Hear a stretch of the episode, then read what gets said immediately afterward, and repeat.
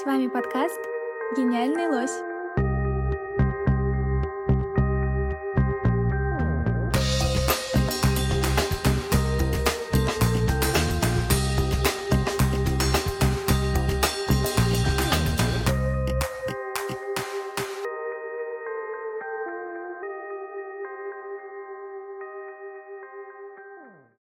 Привет, меня зовут Паша, я участник э, подкаста «Гениальный лось», и я очень рад открыть этим выпуском второй сезон нашего подкаста. И тут надо сразу сказать, чем второй сезон вообще отличается от первого, кроме цифры в названии. В прошлом сезоне ребята обсуждали в общем город и э, как бы его э, культурное наполнение. А, ну и, конечно, была большая совместная работа с Владикавказом, включающая в себя арт-объекты и очень много чего интересного.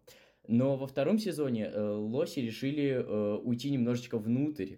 Тут нужно напомнить, что наш подкаст образовался на базе молодежных программ Государственного музея изобразительных искусств имени Пушкина, так страшно звучит название. Получается так, что э, Пушкинский музей и места вокруг Пушкинского музея стали для нас э, средой обитания. Э, мы там буквально живем. И поэтому мы решили второй сезон подкаста посвятить разговору о Пушкинском музее и о месте, которое у нас называется музейный квартал. То есть это определенная часть города. Конечно, о всей Москве бы, говорить было бы затруднительно. Первое, о чем стоит поговорить, когда мы затрагиваем такую большую тему, это о сердце этого музейного квартала, то есть о музее. И вообще, как музей с городом резонирует. Именно поэтому мы сегодня встретились с Настей и с Ритой. Привет. Мы собираемся поговорить э, о, музее в городе. Почему? Потому что Настя и Рита ведут клуб, который называется э, «Углы музея», и он посвящен как раз музею в разных контекстах и инкарнациях. И, наверное, первое, что я хочу спросить, чем вы вообще там занимаетесь? Такое ощущение со стороны, что это какая-то такая музейная секта, которая, э, да, изучает наш музей под всеми углами. Вот, может, вы по про это подробнее расскажете? Мне кажется, что этот проект сложился именно потому, что мы вдвоем его решили делать, потому что Рита давно интересуется историей Пушкинского с момента его основания, а я просто давно тусуюсь в Пушкинском в разных качествах. Я занималась в кружках, потом пришла сюда преподавать, потом пришла работать. Мы изначально смотрели на музей уже под разными углами немного. В то же время для нас обеих музей был важным местом. В какой-то момент мы решили объединить усилия, объединить эти разные оптики и как раз создать какой-то проект, где можно будет поговорить не про то, что в музее находится, как э, происходит во многих проектах Пушкинский Ю, а про сам музей как объект интереса. Я на самом деле вижу все это немножко не так, но забавно. Ну вот, в этом и смысл. Ну, да, в этом и смысл, действительно. Как Настя хорошо сказала, все это можно суммировать тем, что пришло мне недавно в голову. Мы как кубисты, мы смотрим с очень разных точек зрения на музей. И, наверное, бы хотела отметить еще, что а, я не только интересуюсь как бы историей музея, но еще меня интересует как бы критика музея как институции, как э, он возник, на, на каких основаниях он возник, то есть не только Пушкинский, а вообще а, музей в целом. Поэтому хотелось как-то проанализировать Пушкинский в таком контексте. Вот такой э, еще один дополнительный вопрос. Э, один из ключевых месседжей нашего вот этого сезона невозможно воспринимать место, ну или, да, как в случае с музеем и институцию, в отрыве от людей, которые это место наполняют. Интересный тезис как-то прозвучал, я услышал его от Насти, что музей в глазах э, посетителей – он всегда очень разный. И нет какой-то одной роли, которую э, музей играет в глазах других людей. Вот такой вопрос тогда. Сколько этих ролей, э, какие они и как музей видят его посетители? Мы не посетители, кстати, мне кажется. Начнем с О, да, это а. тоже, кстати, интересная тема про то, что чуть внутри у них типа совершенно другая точка да. зрения, можно взять какую-то, да, даже градацию, что посетитель, который там приходит в первый раз, потом условно около музейщик-подросток и там директор музея, который э, в музее 20 лет, да, когда там уже ну, совершенно другой, другая точка зрения. Может быть, ваш личный взгляд на музей, а может быть, те, которые вы видите среди ребят с углов музея или с, с среди каких-то знакомых, родственников, э, и вот такой, может быть, какой-то experience есть. У нас, кстати, следующая встреча углов музея должна быть про это. Нам одна из участниц сказала, что хочет, чтобы была встреча про то, зачем люди ходят в музей. И мы попросили участников поспрашивать их друзей, знакомых, попробовать составить такую ментальную карту. Но вообще я бы сказала, что не буду пытаться отвечать на этот вопрос напрямую, сколько есть разных взглядов на музей, ну, бесконечное количество. А, скажу скорее так. Мы в рамках встречи углов музея стараемся давать задания и выносить на обсуждение темы, которые подчеркивают вот эту а, многосоставность, такую калейдоскопичность музейной аудитории. Причем, когда я говорю аудитории, я имею в виду и посетителей, и э, таких людей в промежуточной позиции, например, участников молодежных программ и сотрудников. Например, у нас был, э, была встреча про экспонирование мертвых тел почему мы все привыкли, что в музеях можно увидеть трупы, и нам это как бы окей. В рамках задания на этой встрече мы устраивали дебаты, где разные участники брали на себя роли разных теоретических участников этого разговора. У нас был директор, был юрист, был э, посетитель постарше, который с детства ходит, смотрит на мумию кошки, и ему важно, чтобы она там оставалась. Посетитель помоложе, который считает, что это какая-то странная тема и нужно, значит, устраивать реституцию и перезахоронение мертвых тел. Ну, в общем, и так мы поняли, что даже среди музейных сотрудников могут сильно различаться эти взгляды на вопрос. Это не только этическая коллизия, но и, скажем, юрист может просто чисто юридически понимать, что это сейчас очень сложно законодательно э, оформить. Мне кажется, это просто один пример такой, как мы через солидаризацию с разными участниками событий в то же время поняли, что этих участников событий очень много, и у всех разные взгляды. Я, наверное, хотела сказать, что да, с одной стороны, есть вот эта вот идея, что может быть градация а, тех, кто приходит первый раз и тех, кто приходит там несколько. Но меня, конечно, больше интересуют различные социальные роли. То есть, там, не знаю, художники, активисты, люди, которые просто пришли на школьные экскурсии, им ужасно скучно и так далее, и так далее. Вот. И было бы, ну, круто узнать о них побольше, от них же. Ну, потому что как бы мы можем сколько угодно придумывать, что им интересно, но пока мы не спросим, мы не узнаем. Я училась в школе недалеко от музея, потом поступила в университет на э, историю искусства и регулярно стала ездить в Пушкинские на семинары. И потом на третьем курсе начала преподавать в музее, а после выпуска пошла туда full тайм работать. И получается, что с того момента, как я пошла в школу в 2004 году, до нынешнего времени я постоянно тусуюсь вокруг Пушкинского и в Пушкинском. Я занимаюсь в кружках Пушкинского с пятого класса.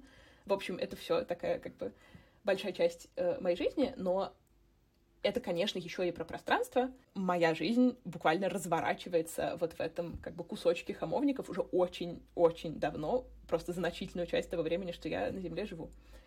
И это очень странная иногда создает э, пространство-временные круги. Например, Гоголевский бульвар — это просто страшное место в моей личной географии, потому что в девятом классе я была ужасно влюблена, и там вот у меня было два свидания, которые заключались в том, что можно было пройти по Гоголевскому бульвару от памятника Гоголю до метро Кропоткинская, потому что человек, в которого я была влюблена, не очень был э, влюблен в меня.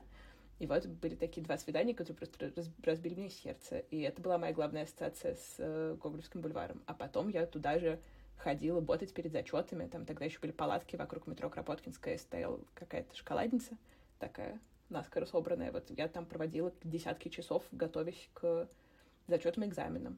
Потом мы там тусовались, собственно, с Ритой после семинаров музейных, потому что мы познакомились в университете и там подружились. А потом я пошла работать, и как бы музей стал для меня, ну, Гоголевский бульвар стал для меня местом. Мы ходили в «Брать в кровавых» или в «Бруснику». Но я это все к тому, что Гоголевский бульвар — это такая бездонная яма просто воспоминаний, ассоциаций, и иногда очень странно, потому что ты идешь просто по, по земле, И в этом столько всего лежит и столько всего вспоминается. Каждый, как бы каждое дерево тебе о чем-то говорит. Я это один посетитель музея, и все равно я иду через время, и для меня музей становится частью моей жизни вот в этих как бы, разных ее проявлениях, и мои запросы к музею меняются. Поэтому, как бы, если я даже про себя не могу сказать, как я воспринимаю музей, очень по-разному, то тем более сложно говорить так про других людей. Вернее, сначала кажется, что просто, а потом задумываешься и понимаешь, что там у, как бы у каждого такой же бездонный египетский зал или колоннада или что-нибудь такое. Да. Э, но если все-таки музей такой многогранный, я бы даже сказал бы многоугольный, то какой же он тогда внутри города, как внутри большого механизма или, я бы даже сказал, организма?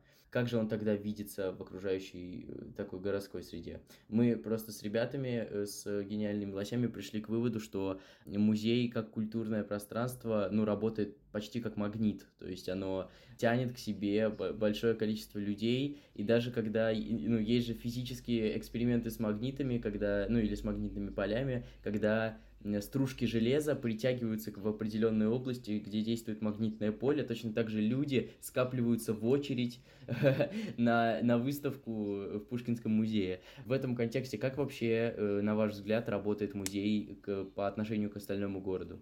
Я хочу сказать, что между музеем и городом есть такое ощути... ощутимое пространство, а, которое можно было бы назвать даже как ров, и музей как крепость потому что есть очень много факторов, э, которые препятствуют э, проникновению людей в музей, как ни странно.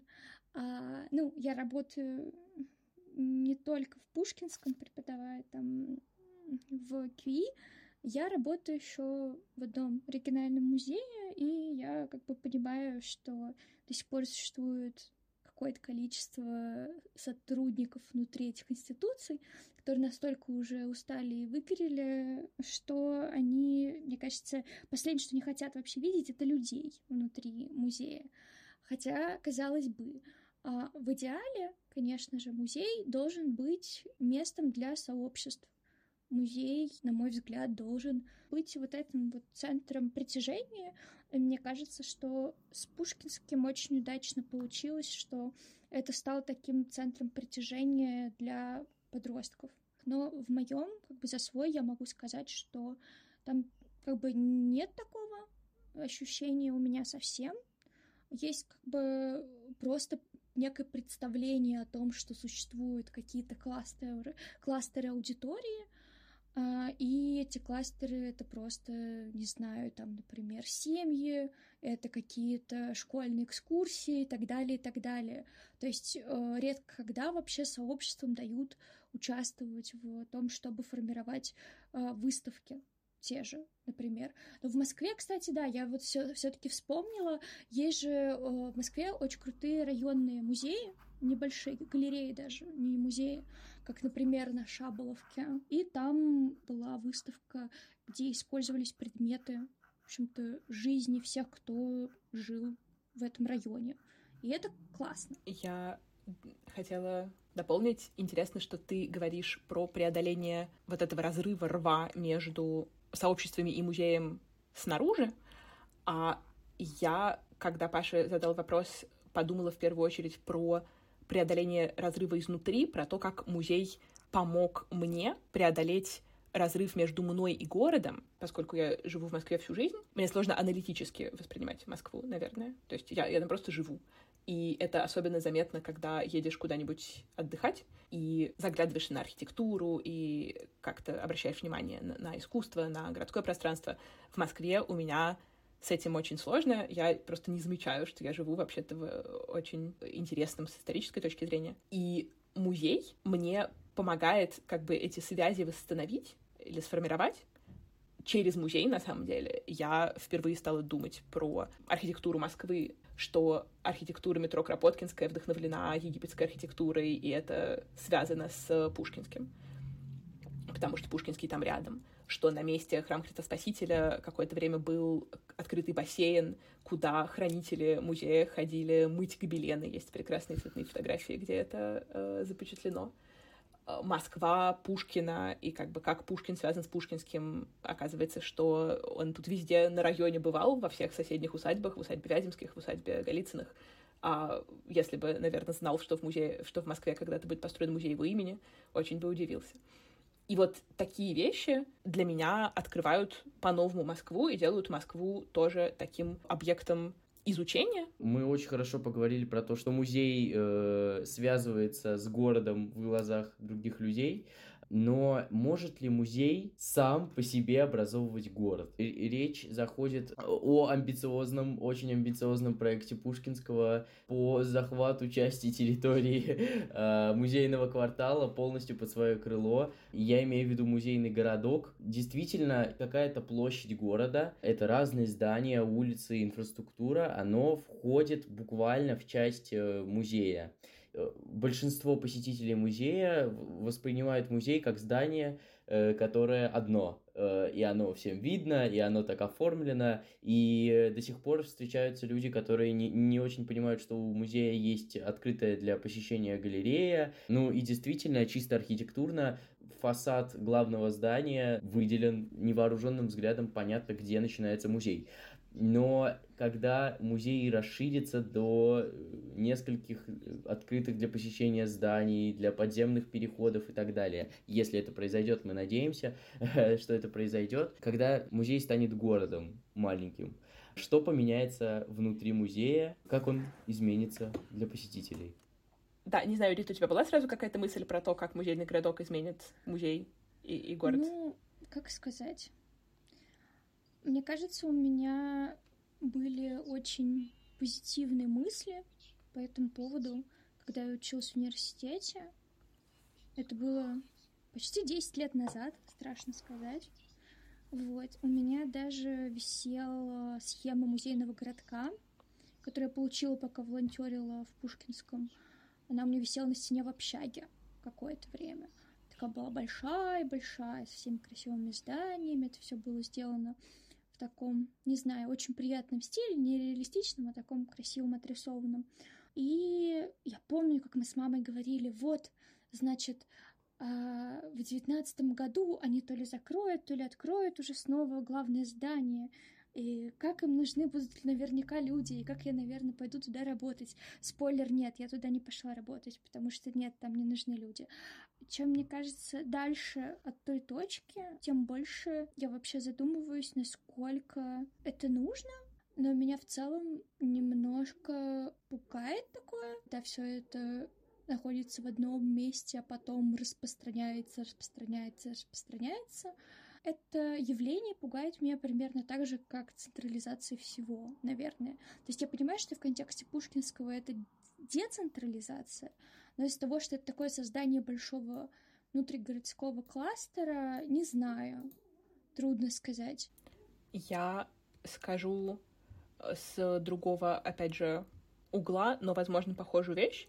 Моя первая мысль, такая предварительная, э, это то, про что я уже говорила. Для меня музей меняет город уже какое-то значительное время просто за счет того, что музей дает такую оптику, которая позволяет посмотреть на город как-то по-другому, э, на город как на объект изучения. Музейный городок участвует в этом процессе, но не он его запускает и я бы не сказала, что он его как-то принципиально усиливает.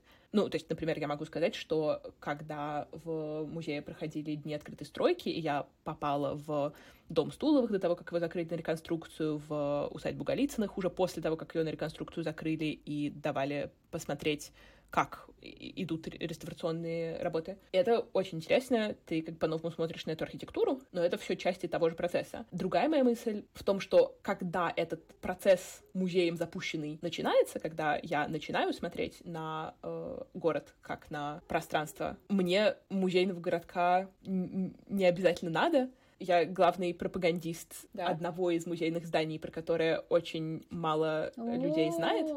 Все а, мы знаем, что ты сейчас скажешь.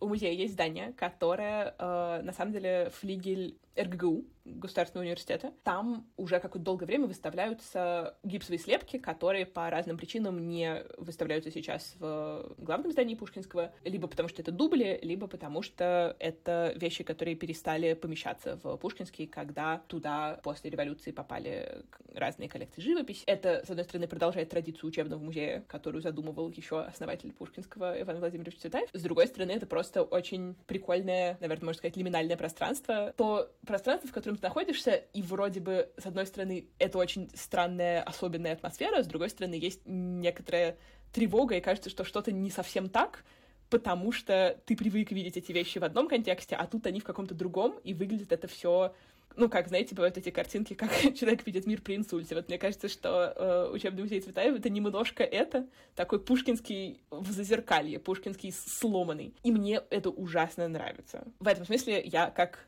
пропагандист учебного музея Цветаева, я считаю, что музей и город, они уже переплетены, и музейный городок лично для меня принципиально нового ничего в этот процесс не привнесет, но с другой стороны, то, о чем говорила Рита, если он даст большему количеству людей ощущение музея как общественного пространства, потому что теперь музей это не только главное здание, а еще все переходы между ними, и наземные, и подземные, и, и кафе, и библиотека, и открытое хранение. Ну, это, это круто. Пушкинский — это монстр. Это монстр. Франкенштейн, да. Мне, кстати, кажется, что, во-первых, конечно, немножко Франкенштейн, но я бы еще сказала про Тей. В «Одиссее» есть такой персонаж, э, такой морской речной бог, которого герои пытаются поймать на, на берегу, а это сложно, потому что он как вода все время утекает и меняет свою форму. Вот мне кажется, что музей — это еще что-то такое для меня. И для меня музей как раз это Харибда, потому что все как бы туда падает. Всё... впадина. Да, да, да.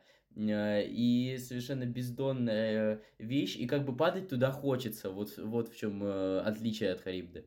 В общем, я хочу вам сказать огромное спасибо. Я сейчас в, в контексте лозунга подумала, к слову, об углах и переплетении и слиянии про, э, Рид, твое описание профиля в Телеграме. У Риды написано «inch wide, mile deep», дюйм в ширину и миля в глубину.